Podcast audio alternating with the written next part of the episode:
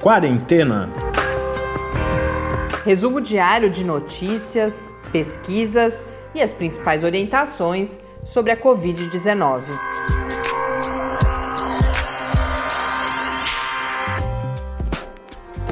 Quarentena, dia 261. Olá, começamos nosso duzentésimo, sexagésimo primeiro encontro aqui no Quarentena. Eu sou Mariana Petson. E eu sou o Tarso Fabrício. Episódio que nós gravamos em um dia que configura mais um marco na história dessa pandemia que estamos vivendo. Segundo uma referência, que é um estudo publicado no periódico The Lancet, hoje faz exatamente um ano que o primeiro paciente conhecido apresentou sintomas em Wuhan, na China, do que naquele momento era identificado como uma pneumonia de causa desconhecida. Na verdade, naquele exato momento, nem isso. A partir daí é que começaram a ser identificados novos casos, lembrando que o, o informe da China à Organização Mundial da Saúde foi feito apenas 31 dias depois, no dia 31 de dezembro. E hoje... acho que quando, quando já tinham certeza de que tinha um, já, já se sabia qual era o agente causador. É, né? eu acho que ainda não se sabia qual era o agente, mas que era um, um, hum. agente desconhecido. Mas, eh, talvez inclusive por esse marco, a gente teve algumas notícias hoje, a partir de alguns documentos obtidos primeiramente pela CNN nos Estados Unidos, com alguns números justamente de que os casos naquele momento e daí até o dia 31 e depois, inclusive, no início de janeiro na China já seriam muitos mais do que os oficialmente reportados. Esses documentos da CNN tiveram a sua veracidade atestada, são documentos de órgãos oficiais chineses vazados. Eu não vou entrar nos detalhes aqui, nos próximos dias a gente deve ter mais informação sobre isso, mas fundamentalmente o que esses documentos indicam é que a situação já, já estava mais grave do que se imaginava, que, que a China omitiu alguns dados com possivelmente ou, ou com algumas declarações já inclusive de ou para não causar pânico ou porque houve alguma falha no manejo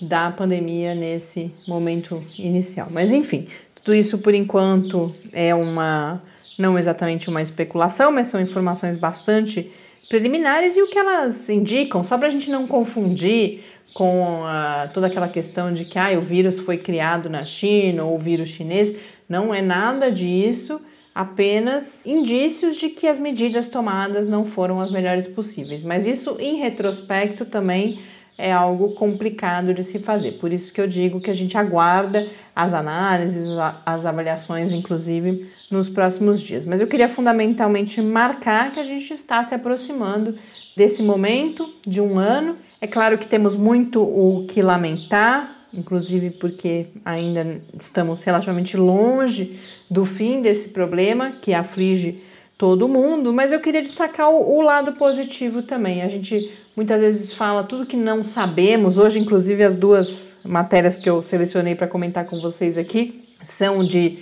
dúvidas que a gente ainda tem sobre a Covid-19, mas imaginem tudo que nós já sabemos sobre esse vírus, sobre essa doença.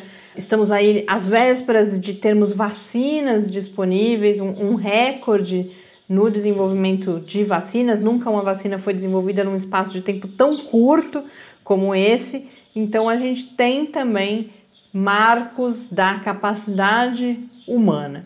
É claro que a gente tem daqui para frente que é, agir e, e defender para que essa capacidade seja usada preventivamente, para que não voltemos a passar por uma situação como essa. Isso é possível se a gente olhar principalmente para as questões ambientais. Então, não se trata só da gente ter, por exemplo, remédios e vacinas disponíveis, mas uh, o que de fato vai nos proteger é mudar a nossa relação com o ambiente para que outros vírus como esse não voltem a emergir. E, além disso, claro, Uh, isso tem a ver com, com o que eu falava antes da China, a gente ter cada vez mais mecanismos globais de vigilância que, mesmo se isso acontecer, rapidamente se consiga conter antes que se transforme em epidemias e principalmente em pandemias.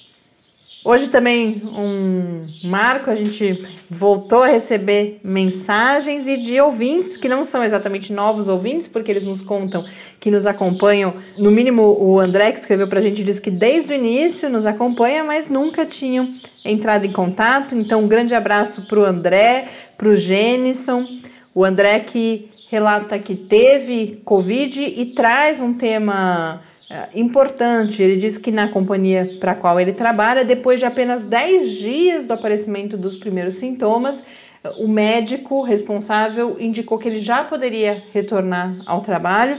Ele coloca que, inclusive, ainda tinha sintomas, tossia, por exemplo, e que nenhum teste foi realizado. A gente sabe que a recomendação em geral é de 14 dias, mas eu devo conversar, inclusive, sobre isso com o professor Bernardino na nossa é, no nosso encontro dessa semana, André.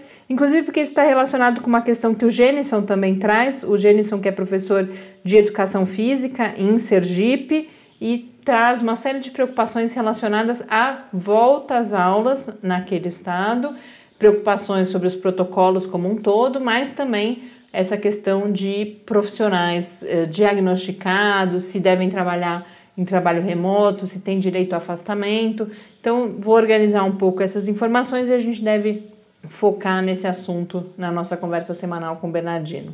Muito obrigada, então, André e Jenison, pelo contato. E a gente tem um problema, Tárcio, porque hoje mesmo a gente conversava como que a gente. Quando que nós vamos fazer nosso recesso de fim de ano? E aí a gente recebe uma mensagem do André falando: por favor, não parem.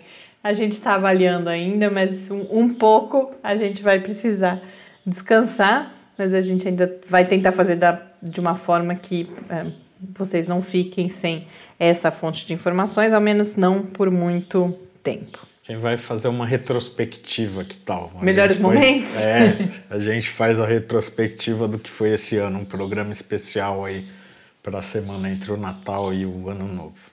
Vamos ver, não é, uma, não é uma promessa, mas a gente vai tentar achar as melhores soluções e ao mesmo tempo descansar um pouquinho nesse fim de ano.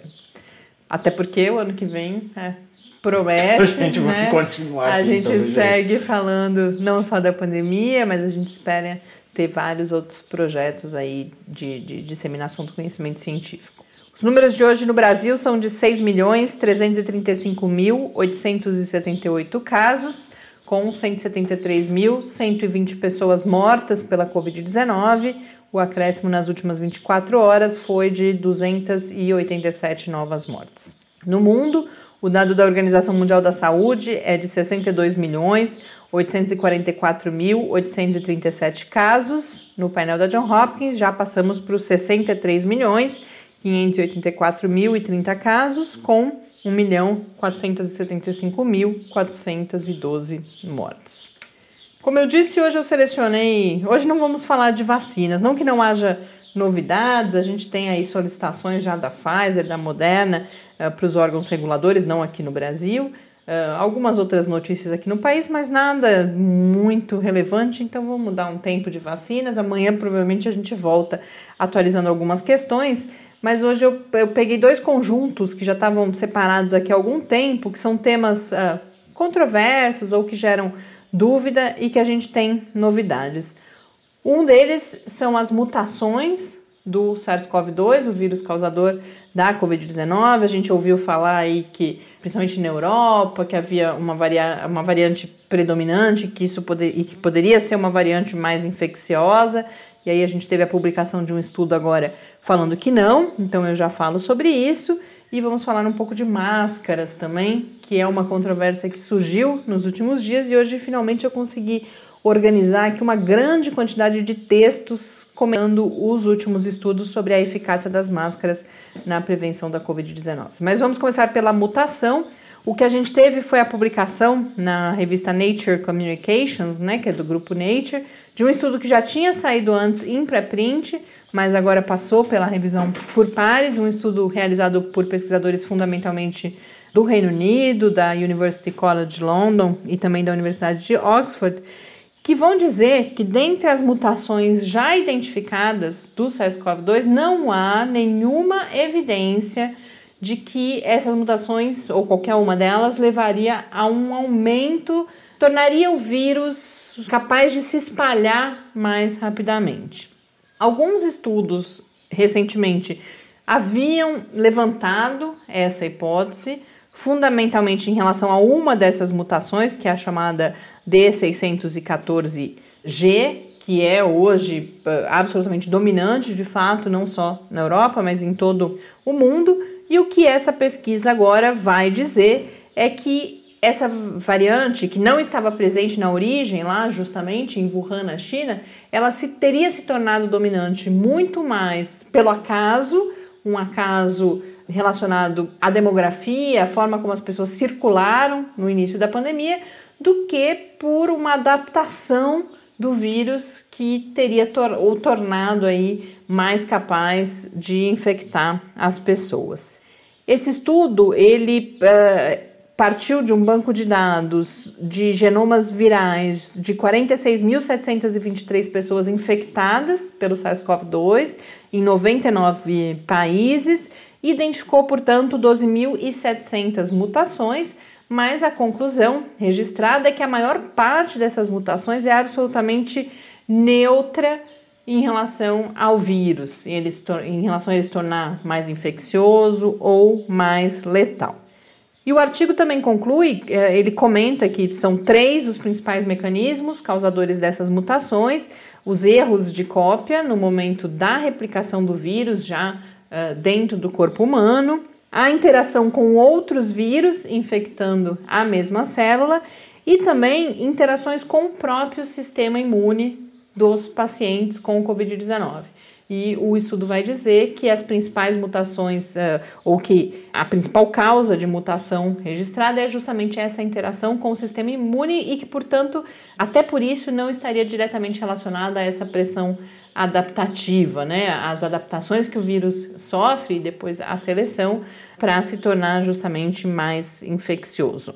Uma outra boa notícia, segundo esse estudo, é que essas mutações identificadas até esse momento também não significam um impacto sobre as vacinas já desenvolvidas, embora uh, os pesquisadores digam que é necessário seguir vigilante, porque novas mutações podem emergir a qualquer momento, e além disso, as próprias vacinas podem exercer uma pressão adaptativa e selecionar assim uh, vírus eventualmente uh, melhor adaptados, por exemplo, para evadir a nossa resposta imune. Agora, é sempre importante lembrar, são boas notícias, embora, é claro, haja esses outros estudos apontando numa direção diferente, mas esse estudo aqui recebeu bastante atenção, é considerado uma evidência relevante para se entender todo esse contexto. E duas observações muito importantes são que mutações acontecem, elas são da natureza dos vírus, e embora, acho que principalmente muita um discurso muito relacionado à ficção científica, né? A, a narrativas aí ficcionais envolvidas que, que, que envolvem é, vírus e, e, infecções, epidemias, pandemias, a gente acaba associando e também não só isso, né? A gente tem toda a questão da mutação que leva não é, não de vírus, é claro, mas a ideia de mutação associada muito a, aos tumores, ao câncer. Então há todo um imaginário que associa a mutação a algo negativo, mutação genética a algo negativo, seja de vírus, né, ou outras. Mas o fato é que mutações não são necessariamente ruins, muito pelo contrário, elas acontecem o tempo todo, tanto para o bem quanto para o mal. E além disso, essa questão das vacinas, a gente sabe, por exemplo, que na gripe, anualmente é necessário reformular a vacina a partir das variáveis aí uh, ou das variantes mais uh, comuns do vírus circulando naquele momento. Então, esse é um procedimento que é, se não trivial, é familiar aos cientistas, aos produtores de vacinas. Então, nada com que se alarmar nesse momento.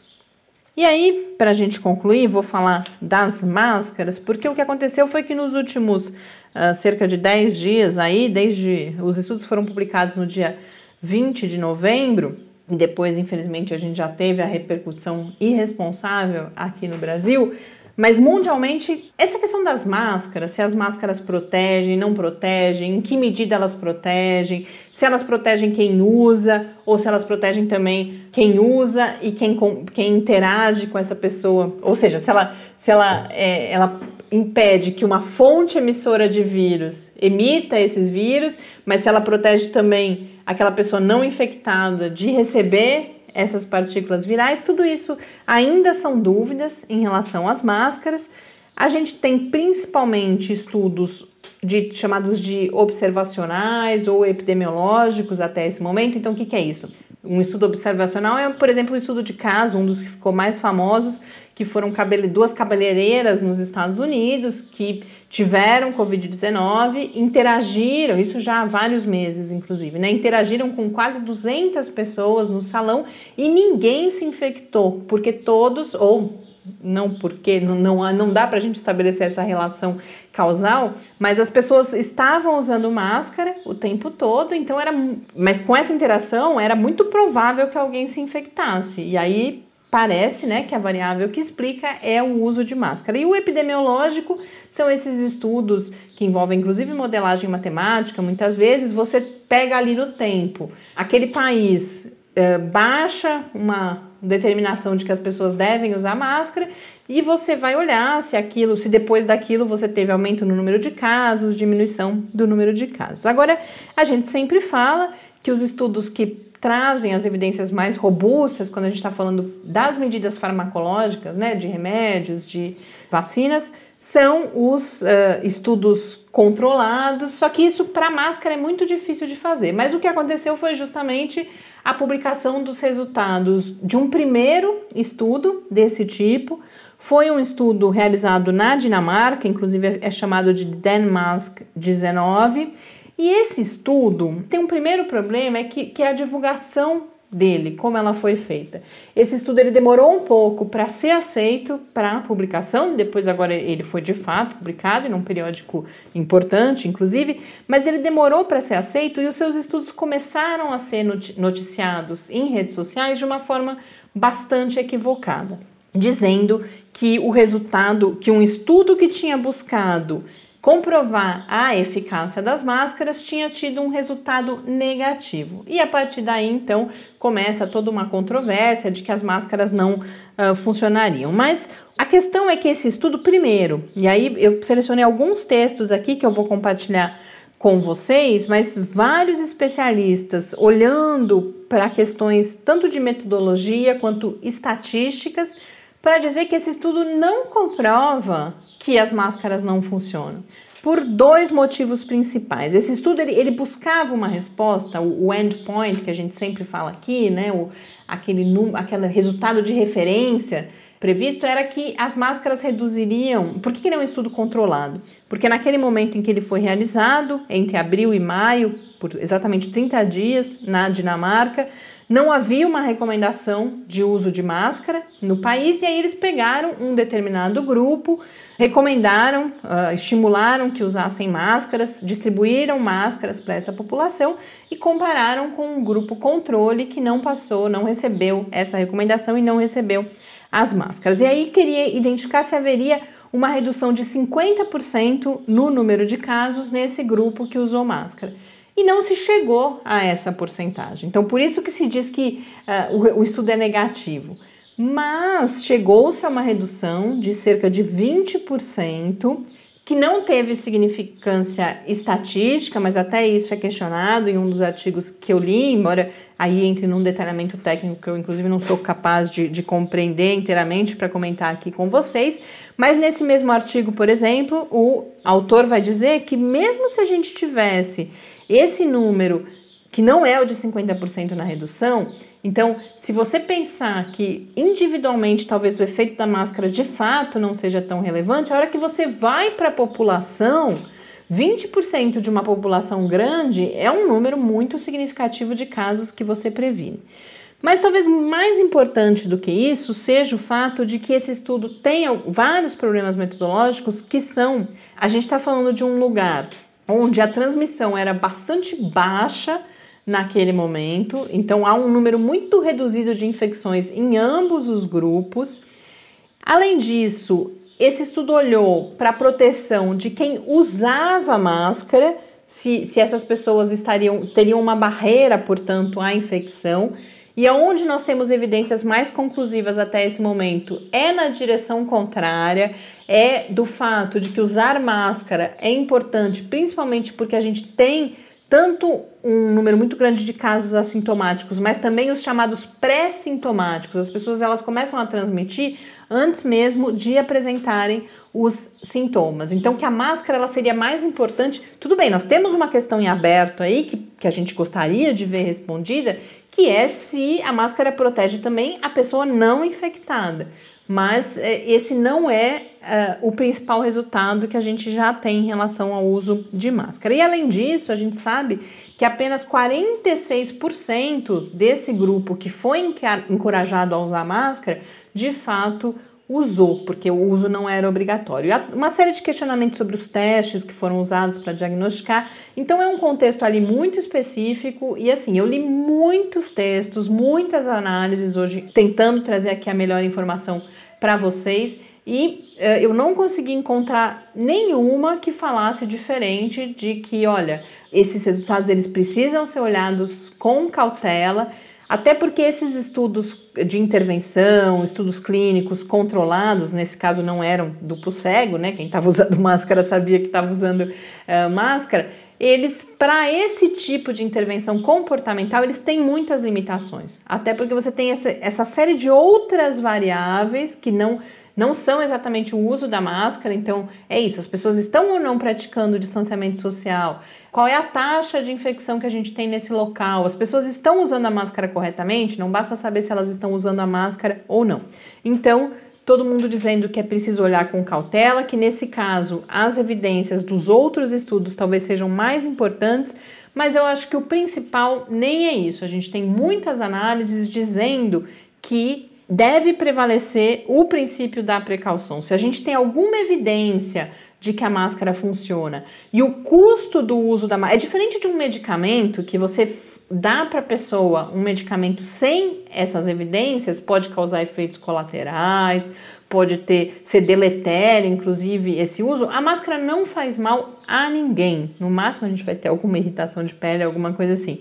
Mas é isso, o custo dessa intervenção é baixo, tanto em, em termos financeiros mesmo, mas em termos de possíveis efeitos adversos e que, portanto, o princípio da precaução deve prevalecer, as máscaras devem seguir sendo utilizadas, inclusive porque esse efeito populacional ele é tão maior quão maior for o uso. Quanto mais gente estiver usando, até essa dúvida, inclusive, bom, a máscara protege quem? Quem está infectado ou quem não está infectado? Isso, essa dúvida ela perde importância se você tiver muitas pessoas usando, porque aí ela vai estar tá protegendo todo mundo. Então, muito cuidado é necessário porque esse tipo de, de informação ela é rapidamente apropriada por aqueles negacionistas da pandemia. Nós temos aqui nosso exemplo máximo no país que já fez isso no final da semana passada.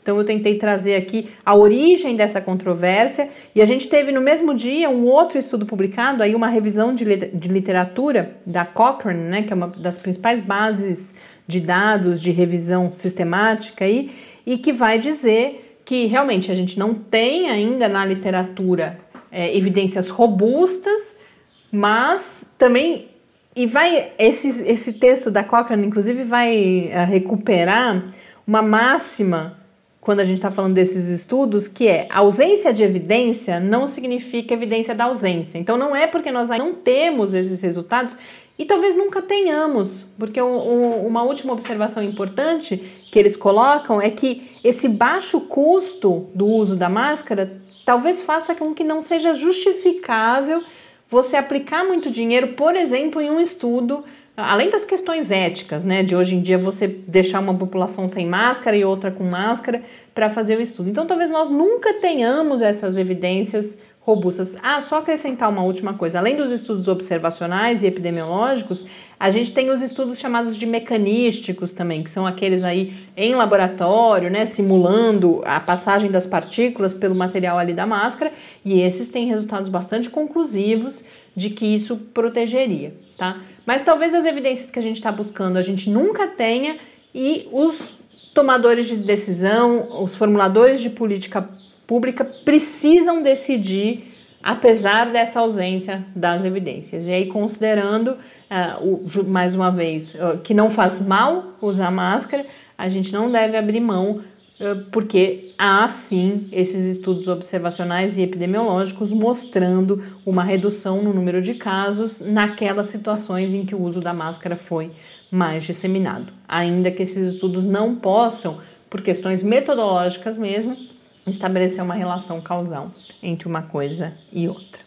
Já está bastante longo, tá? Ah, estava demorando, mas ele fez o sinal agora de que eu já estou me alongando, mas eu preciso chamá-los para a live, então, que a gente realiza depois de amanhã, na quinta-feira, às 10 horas da manhã, com o professor Jair Borges Barbosa Neto, que é da área de psiquiatria aqui do Departamento de Medicina da UFSCar, e a professora Luciana Nogueira, Nogueira Fioroni, que é do Departamento de Psicologia. A gente vai falar sobre um tema que vários ouvintes vêm pedindo, que são as pressões que a gente sofre nesse final de ano sobretudo nesse final de ano, né? Mas isso é um problema que já vem vindo nos últimos meses, para interagir com amigos, com familiares. Falamos também, por exemplo, de questões de saúde mental em crianças e adolescentes afastados da escola, como que os pais tomam a decisão sobre mandar ou não os seus filhos à escola. Então, esses são temas desse encontro do Quarentena ao Vivo nessa quinta-feira, às 10 horas da manhã. Um grande abraço para todos vocês e até amanhã. Até amanhã, fique em casa.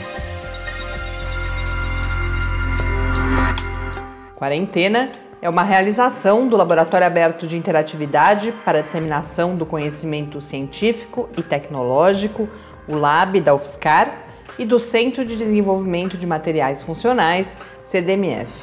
E conta com o apoio da Fundação de Amparo à Pesquisa do Estado de São Paulo. Pauta, produção e apresentação: Mariana Pezzo e Tárcio Fabrício. Arte e design de Henrique Mateus. Desenvolvimento web: Eduardo Martins. Edição de áudio: Lucas Stefanuto. Apoio Fundação de Amparo à Pesquisa do Estado de São Paulo.